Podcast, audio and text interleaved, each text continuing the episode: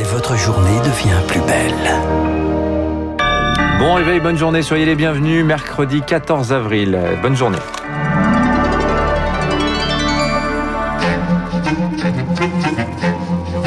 7h30, 9h, la matinale de Radio Classique avec Guillaume Durand. Euh, les informations avec Marc Bourreau. Marc, bonjour. à peine déployé, déjà en sursis, les livraisons du vaccin Johnson Johnson sont suspendues. Un obstacle de plus dans la course aux piqûres, alors que la France en attendait 200 000 doses cette semaine, conséquence de la pause dans les injections décrétées par les autorités américaines après six cas de thrombose ces derniers jours.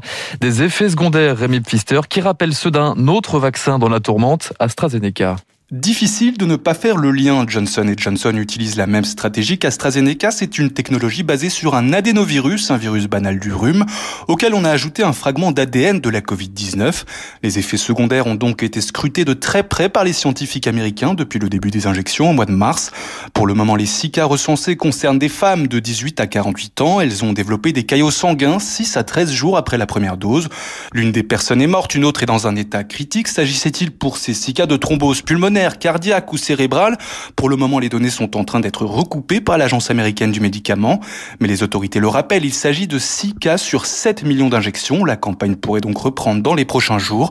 En Europe, le laboratoire Johnson Johnson est suspendu aux conclusions américaines pour commencer les livraisons. Et comme avec le vaccin AstraZeneca, l'avenir va se jouer sur une balance, celle des risques et des bénéfices. Et malgré les déconvenus, l'efficacité du sérum Johnson Johnson n'est pas remise en doute, selon Christian Brechot, ancien directeur de l'Institut du Pasteur. Ça va pas remettre en cause euh, la valeur du vaccin. Il y a 6 cas de thrombose aux US sur 7 millions de personnes vaccinées, donc ce sont des grandes, grandes raretés. Là, on a une très grande visibilité sur ces effets secondaires parce qu'on vaccine des millions de gens, mais ça ne change pas le fait que ces vaccins ont un bénéfice-risque très favorable. Et pendant ce temps, certains se frottent les mains. Guillaume Pfizer annonce qu'il accélère sa production, au moins pour les États-Unis, 10% de doses supplémentaires prévues en mai prochain. Un vaccin qui ralentit, mais des avions cloués au sol. les derniers vols en provenance de Rio et Sao Paulo arrivent ce matin à Roissy. Après, ce sera rideau pour les liaisons aériennes entre la France et le Brésil. Le gouvernement se résout à une suspension jusqu'à dimanche. Le temps de trouver un nouveau protocole sanitaire face à la menace du variant brésilien réputé plus contagieux, plus mortel Parallèlement, la situation sanitaire se dégrade un peu plus en France. 90% des lits de réanimation occupés hier soir. Près de 6000 patients hospitalisés dans un état grave. Il est 7h33 sur l'antenne de Radio Classique. Nous le disions dès hier matin. Dans ce contexte, l'Assemblée nationale dit oui à un léger report des régionales et des, départementales. 443 voix pour, 73 contre. Les députés valident à l'unanimité le nouveau calendrier du gouvernement. Les deux scrutins sont décalés au 20 et 27 juin prochain. Le Sénat se prononcera aujourd'hui. Des dates, des perspectives après le confinement. Ce sera aussi sur la table de l'Elysée demain. Emmanuel Macron se penchera sur les réouvertures progressives promises pour la mi-mai. Bars, restaurants, lieux culturels. En attendant, Emmanuel Macron prend le pouls ce matin du mal-être des jeunes. Visite dans un service de pédopsychiatrie au CHU de Reims. Le président évoquera les blessures psychologiques de la crise et du confinement sur les enfants et les ados. Une détresse en période de pandémie qui se répand jusqu'en haute mer, Marc. Ah oui, Guillaume, le virus bouscule aussi la vie quotidienne des marins avec l'instauration d'un possible passeport vaccinal. Ils craignent, ces marins, d'être refoulés à l'entrée des ports, car pour l'instant, ils ne sont pas prioritaires pour la vaccination dans de nombreux pays. Un paradoxe, alors que la quasi-totalité des marchandises transitent par voie maritime sur la planète.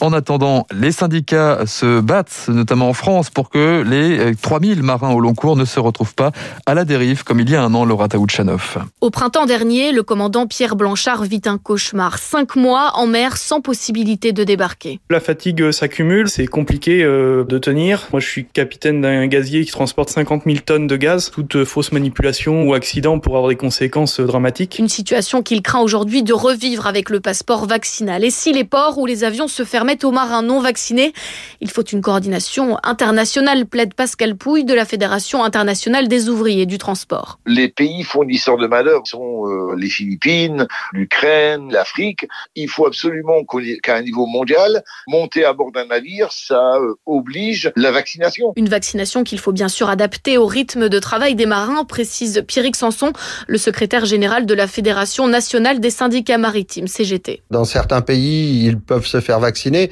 mais après, pour l'injection de la deuxième dose, c'est plus compliqué parce que euh, les marins ne restent pas le temps voulu en escale. Donc maintenant, il y a des vaccins qui sont mono-injection. Ce serait possible de faire celle-ci le plus vite possible. En attendant, les marins réclament une sorte de passeport vaccinal avec test PCR à l'appui pour débarquer sereinement dans tous les ports du monde. Le coronavirus toujours et cette mise en garde hier soir de l'OMS, elle réclame une suspension mondiale de la vente de mammifères sauvages vivants sur les marchés alimentaires en raison des risques importants de transmission pour l'homme. On en reparle dans le journal de 8 heures. Une bonne nouvelle toutefois, les restrictions sanitaires ont une bonne influence sur l'air que nous respirons. Oui, c'est le bilan du premier confinement. Rapport ce matin de Santé publique France, la chute de l'activité a évité 3500 décès au printemps 2020 selon Sylvia Medina. Elle est épidémiologiste et à l'origine de l'étude. La réduction des niveaux de pollution était essentiellement liée à une réduction des concentrations en oxyde d'azote dont la principale source est le trafic routier. On a observé des baisses plus modérées pour les particules. Certaines sources comme le chauffage, les épandages agricoles au printemps n'ont pas été ou peu impactés par le confinement. Un propos recueilli par Elodie Wilfried. À la une également, une nouvelle réforme judiciaire sur la table du Conseil des ministres. Le garde des Sceaux, Éric Dupont-Moretti, présente ce matin son projet de loi pour restaurer la confiance des citoyens dans la justice. Audience filmée, encadrement des enquêtes préliminaires. Autre euh, annonce également le recours accru à des avocats honoraires de moins de 75 ans dans les procès d'assises. Ils deviendraient juges assesseurs. Pas question d'avoir d'anciens avocats dans les jambes, s'emporte Ludovic Fria de l'Union syndicale des magistrats. C'est pas parce qu'on est un bon avocat qu'on fera un bon magistrat et réciproquement. C'est une façon également de se défier euh, des magistrats professionnels en partant du concept que les magistrats professionnels, euh, il faut s'en méfier. Donc la seule solution, c'est de leur injecter des personnes extérieures comme les anciens avocats. Ludovic Fria avec Cyprien Pézeril. En bref, alerte enlèvement levé dans les Vosges après la disparition de la petite Mia, 8 ans. La fillette est toujours recherchée après son enlèvement par euh, trois hommes hier matin. À l'étranger, l'Iran se rapproche un peu plus du nucléaire militaire. Téhéran annonce son intention d'enrichir euh, son uranium à 60% à partir d'aujourd'hui. C'était 20% jusqu'ici. Nouvelle violation de l'accord de 2015 alors que les États-Unis souhaitent réintégrer le texte. Enfin, Guillaume, le football et les Eh oui. Parisiens, les Parisiens ont eu Ils sont chaud.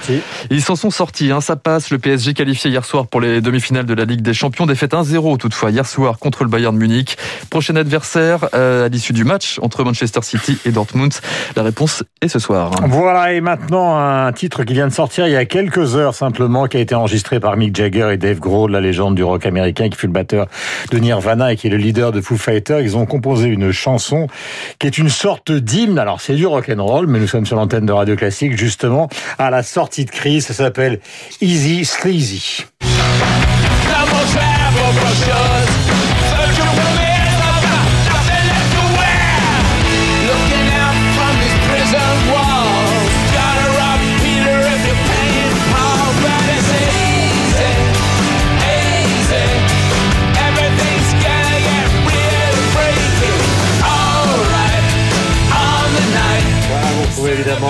La voix de Mick Jagger et la guitare, la batterie et tout le reste avec Dave Grohl tout à l'heure. Nous reviendrons doucement dans Entrée des artistes avec Laurence Ferrari à Schubert et le trio Wanderer. Mais c'est aussi les 38 ans donc d'un album de David Bowie qui s'appelle Let's Zen. Vous savez que Bowie, c'est la grande spécialité en dehors de la musique classique de notre spécialiste de la musique, le directeur de la musique de Radio Classique qui est Bertrand Dermoncourt, qui a écrit un très bon livre sur David Bowie, en dehors de livres sur Bach, Mozart, etc. 7h39, nous avons rendez-vous avec les spécialistes. Nous allons parler de l'Algérie.